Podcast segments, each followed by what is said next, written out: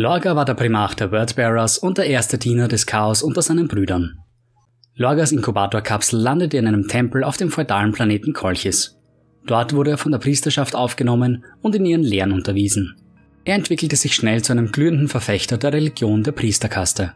Nach dem großen Weltenbrand hatte die Priesterschaft den Planeten unter ihre Kontrolle gebracht und verkündet, dass eines Tages ein mächtiger Anführer auf Kolchis erscheinen würde und sie aus der Finsternis führt. Lorga stieg schnell in den Rängen der Priesterschaft auf und gewann an Popularität wie auch an Macht. Je mächtiger er allerdings wurde, desto mehr Feinde machte er sich auch innerhalb des Zirkels. Seit seiner Kindheit wurde Lorga von Visionen geplagt. Er träumte von einer strahlenden Gestalt in einer bronzenen Rüstung. Sein Ziehvater Corferon riet ihm, seine Vision über die Ankunft eines Gottes zu predigen. Allerdings wurde er schnell von seinen Feinden als Heretiker gebrandmarkt. Lorga war jedoch bereits so mächtig geworden, dass er einen Großteil des Volkes hinter sich hatte, die fest an seine Lehren glaubten. Es entbrannte ein Krieg zwischen den beiden Fraktionen, der über sechs Jahre lang auf Kolchis wütete. Schließlich gelang es Lorga, den Sieg zu erringen und das Volk auf die Ankunft des gottgleichen Erlösers vorzubereiten. Ein Jahr nach dem Ende des Krieges landete der Imperator in Begleitung von Magnus dem Roten und einer Abteilung der Thousand Sons of Kolchis. Lorga fiel sofort vor ihm auf die Knie und schwor seine Ergebenheit. Der religiöse Glaube des Volkes wurde auf den Imperator konzentriert und die Feierlichkeiten zu seiner Ankunft zogen sich über Monate hinweg.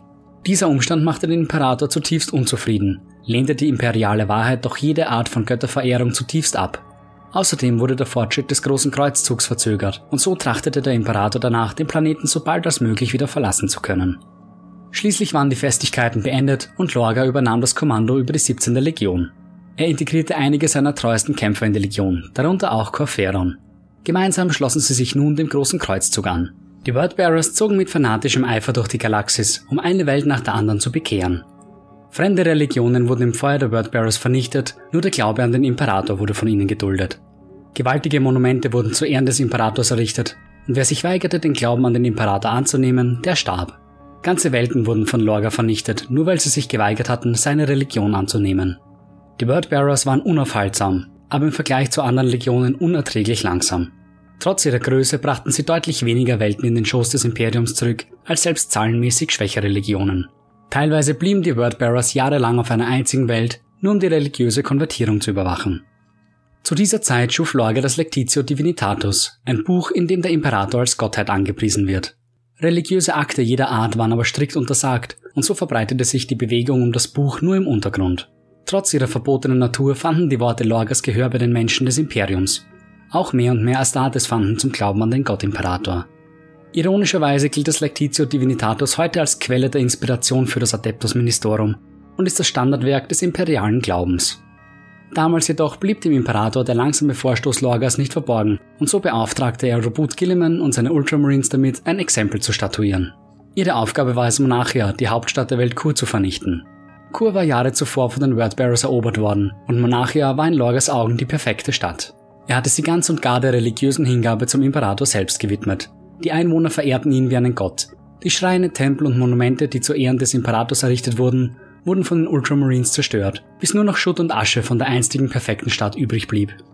Hierhin beorderte der Imperator nun Lorga und seine Legion. Auf der Planetenoberfläche angekommen, zerbrach der Primarch fast beim Anblick der Ruinen. Aber es kam noch schlimmer für Lorga. Er wurde vor der versammelten Legion der Wordbearers und der Ultramarines vom Imperator zurechtgewiesen. Die Trümmer, in denen er nun stand, seien seine Schuld.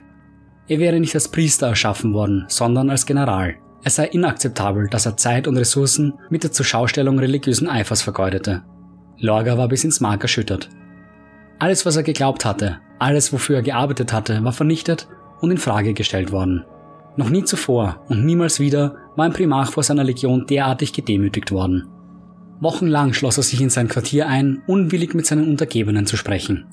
Einzelheiten über das, was sich in Lorgas Quartier abgespielt hatte, sind unbekannt, aber schließlich hatte etwas zu Lorga Kontakt aufgenommen.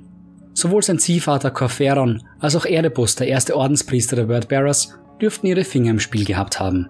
Beide waren schon Anhänger der alten Religionen auf Kolchis gewesen, bevor Lorga auf dem Planeten angekommen war. Vermutlich waren die Religionen selbst bereits mit dem Makel des Chaos infiziert und fanden nun ihren Weg zu Lorga. Lorga beschloss, auf eine Pilgerfahrt zu gehen, mit dem Ziel, etwas zu entdecken, das seiner Anbetung würdig war. Er verfolgte Hinweise, die ihn in das Cardia-System in der Nähe des Auge des Terrors führten. Lorga landete auf Cardia und wurde auf der Oberfläche von einem barbarischen Menschenstamm erwartet. Unter ihnen war eine Frau, eine Chaospriesterin namens Ingetel, die Lorga mit seinem Namen ansprach und ihn auf Cardia willkommen hieß. Ingetel sollte Lorga auf seiner spirituellen Reise zum Chaos begleiten. Sie führte einen Teil der Wordbearers in das Auge des Chaos, um die dortigen Elderwelten zu untersuchen. Bei der Geburt Slanish waren sie alle zerstört worden, und die Wordbearers sahen nun aus erster Hand die Macht, die hinter den Chaosgöttern stand. Ingetel verschwieg, wie Slanish wahrhaftig geboren wurde, und behauptete, die Elder wären vernichtet worden, weil sie im entscheidenden Moment nicht bereit waren, die Chaosgötter zu verehren. Sie enthüllte, dass, wenn die Menschheit nicht wie die Elder enden wollen, sie die Chaosgötter akzeptieren und anbeten müssen. Als die Wordbearers zu Lorga zurückkehrten, um ihm Bericht zu erstatten, war er entschlossen, den Chaosgöttern persönlich zu begegnen. Er bordete einen Stormbird und machte sich auf den Weg in das Auge des Chaos und landete auf dem Planeten Shanriata. Ingetel begleitete ihn auf die Planetenoberfläche und offenbarte dort ihr wahres Wesen. Sie war ein Dämonenprinz, der Lorga über sein wahres Wesen und die Geheimnisse des Warps aufklärte. Sie sagte ihm, dass im Gegensatz zu seinen Brüdern er noch nicht komplett sei. Seine wahre Bestimmung würde sich erst zeigen, doch sobald er sie gemeistert hatte, würde er in der Lage sein, ganze Welten nach seinem Wunsch zu formen. Außerdem sprach sie über den Fall der Elder und dass ihre Seelen nach ihrem Tod in die Hand Slanisch fallen würden, da sie die Kinder des Gottes seien. Lorga erkannte, dass die Beschreibung Ingetels dem Glauben Kolches ähnelte und sah, dass alle Religionen der Menschheit den gleichen Kern hatten. Sie wussten alle, dass sie etwas nach ihrem Tod erwartete, etwas, das zu groß war, um es zu begreifen. Der Primarch verlangte vom Dämon einen Blick in die Zukunft, woraufhin Ingetel ihm Ausschnitte der Schlacht um Terra, seine neu geformte Legion und das Schicksal Magnus des Roten offenbarte. Am Abschluss seiner Reise wurde Lorga ein letztes Mal von den Chaosgöttern auf die Probe gestellt. Der Blutgott Korn materialisierte den großen Dämon Angrat, den Entfesselten, und ließ ihn auf den Primarchen los. Lorga war schlussendlich in der Lage, den Dämon zu besiegen, wenngleich er dabei auch schwer verletzt wurde. Als nächstes erschien ihm Kairos Schicksalsweber, Orakel des Sinch, Kairos offenbarte Lorga eine Entscheidung, die der Primarch in der Zukunft zu treffen hätte. Er könne entweder persönliche Ruhm erlangen, indem er Robut Gilliman während der Schlacht um Kalth tötete, oder er könne Gilliman am Leben lassen und eine bittere Niederlage erfahren. Doch nur wenn er die Niederlage wählen würde, so würde es ihm gelingen, die Galaxie mit dem Glauben an die Chaosgötter zu erleuchten. Kairos verschwand und Lorga war wieder allein mit Ingetel auf Shadriata. Der Primarch hatte seine Wahrheit erkannt. Ohne den Glauben an das Chaos sei die Menschheit verdammt. Das Chaos war und bliebe weiterhin die einzig treibende Kraft in der Galaxis. Sich ihr entgegenzustellen wäre sinnlos. Lorga teilte diese Wahrheit mit seinen Söhnen der Wordbearers und schließlich schlossen sie sich wieder dem großen Kreuzzug an. Sehr zur Freude des Imperators waren die Wordbearers so effizient wie niemals zuvor. Ein Planet nach dem anderen fiel unter ihrem brutalen Ansturm. Kein Augenblick mehr wurde mit den religiösen Konvertierungen verschwendet. Jedoch wusste der Imperator nicht, dass er bereits verraten worden war. Lorga schuf zu dieser Zeit das Buch des Lorga, das das genaue Gegenteil zum Lectitio Divinitatus darstellte. Es war eine heretische Schrift, die zur Anbetung des Chaos geschaffen war und mit dessen Hilfe auch Dämonenbeschwörungen möglich waren. Vorsichtig und langsam ließ Lorga die Korruption durch das Chaos auch in andere Legionen einfließen. Erster Ordenspriester Erebus begann damit, den Saat des Verrates in die Luna Wolves zu sehen. Er führte das Konzept der Kriegerlogen in die Legion ein, geheime Treffen, während denen es jedem Teilnehmer gestattet war, ungehindert durch seinen Rang frei zu sprechen. Erebus stahl das Anatame der Interrex und brachte es zu Eugen Temba auf Darwin, damit Horus selbst in die Hände des Chaos fallen konnte. Als der Kriegsmeister nach Mitstreitern suchte, war Lorga einer der ersten auf seiner Seite und nur allzu bereit, gegen das Imperium zu marschieren. Die Wordbearers nahmen am Landungsplatz Massaker auf Istvan V teil. Sie waren eine der Legionen, die bis dahin noch als loyal galten. Im Verlauf der Schlacht stellte er sich dem Primarchen der Raven Guard Corvus Corax entgegen, um den Tod seiner Söhne zu verhindern. Es gab jedoch keinerlei Zweifel an Corax Überlegenheit und nur durch das Eingreifen Nighthunters konnte Lorga überleben. Nachdem die Kämpfe vorüber waren, fand der Primarch einige überlebende Loyalisten und überredete sie, auf seine Seite zu wechseln. Lorga teilte nun seine Legion. Ein Teil von ihnen, angeführt von Corferon, sollte den Ultramarines of Karth eine Falle stellen. Ziel war es nicht nur die Ultramarines auszuschalten, sondern auch seine eigenen Truppen stark zu dezimieren. Die Loyalität der Legionäre stand außer Frage, aber die Fähigkeiten der Krieger ließen stark zu wünschen übrig. Sie verfolgten eher ihre eigenen Ziele, als auf das große Ganze zu achten. Also sah Lorga in dem Angriff auf Kalth einen Gewinn auf zwei Seiten. Er würde die Kampfkraft der Ultramarines stark schwächen, während er die Effizienz der Wordbearers steigern konnte, indem er ungeeignete Legionäre opferte. Der zweite Teil der Wordbearers, angeführt von Lorga selbst, schloss sich mit den World Eaters zusammen und überfiel mehrere Welten im Ultramar-System. Insgesamt 27 Welten wurden für ein bevorstehendes Ritual Lorgas vernichtet. Im Zuge dieses Kreuzzuges kehrte Angron auch auf seine Heimatwelt Nuceria zurück, wo er und seine Söhne innerhalb von sechs Tagen das gesamte menschliche Leben auslöschten. Während sie dabei waren, die restlichen Überlebenden zu jagen, landete eine Flotte Ultramarines mit Überlebenden von Kalth auf dem Planeten. Unter ihnen war der Primarch Rubut Gilliman selbst. Es kam zu einem Kampf zwischen den Primarchen. Lorga nutzte die grenzenlose Wut Angrons, um sein Ritual zu beenden. Der Primarch der World Eaters wurde in einen Dämonenprimarchen transformiert und ein mächtiger Warpsturm legte sich über das gesamte Ultramar-System. Dadurch wurde die Kommunikation mit Terra blockiert. Hauptsächlich hatte Lorga dieses Ritual aber für seinen Bruder durchgeführt.